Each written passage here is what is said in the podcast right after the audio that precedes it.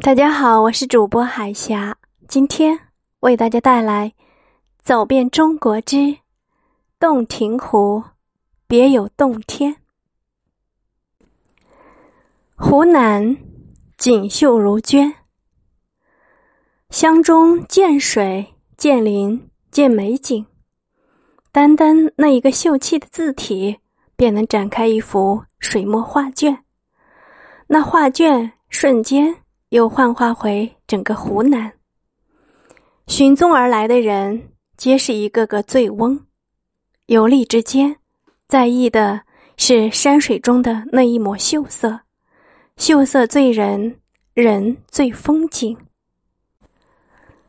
在那一片秀色中，连水中的点点风帆都染上了芦苇的草香，整个湖面绮丽无比。天地之间，洞庭湖秀美的横卧在那里，上有蓝天白云，下有芦苇相伴。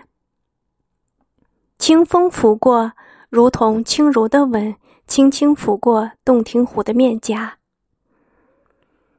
洞庭湖是中国的第二大淡水湖，位于湖南之北，长江的南岸。自古以来，这里便是。以平坦的地势、肥沃的土壤养育着岸边的居民。有言道：“洞庭天下水。”的确，这里四季气候温和，更有充沛的雨水。于是，沿岸那大片大片的稻米地、棉花田，便能成长为繁华锦簇的一大片独特的风景。在古代，洞庭湖。有诸多的名贤，云梦泽便是其中之一。气蒸云梦泽，波撼岳阳楼，曾是孟浩然笔下的名句，也是对于洞庭湖的描述。洞庭湖本由四个风景各异的湖泊相连而成，却有着“洞庭湖外有湖，湖中有山”的说法。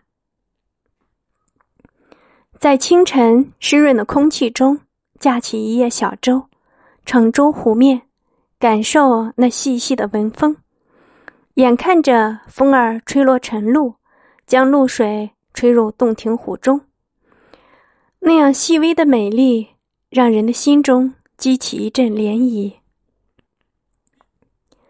到了傍晚，鱼群纷纷跳出水面，鸥鹭潜翔时。又是别样的一番风景。渔歌响彻湖畔，橹声悠悠不息。一切的一切如梦如幻，此情此景必然定格在记忆的深处。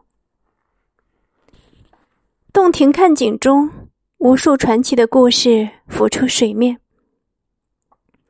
浩渺如烟波的历史中，数不尽的故事。藏在其中，所见之时，真实的如同面对面。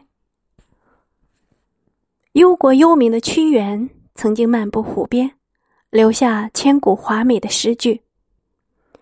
数千年来，数不尽的文人墨客到此游历，只不过是为了欣赏那份秀美，更是为了留下脍炙人口的诗篇。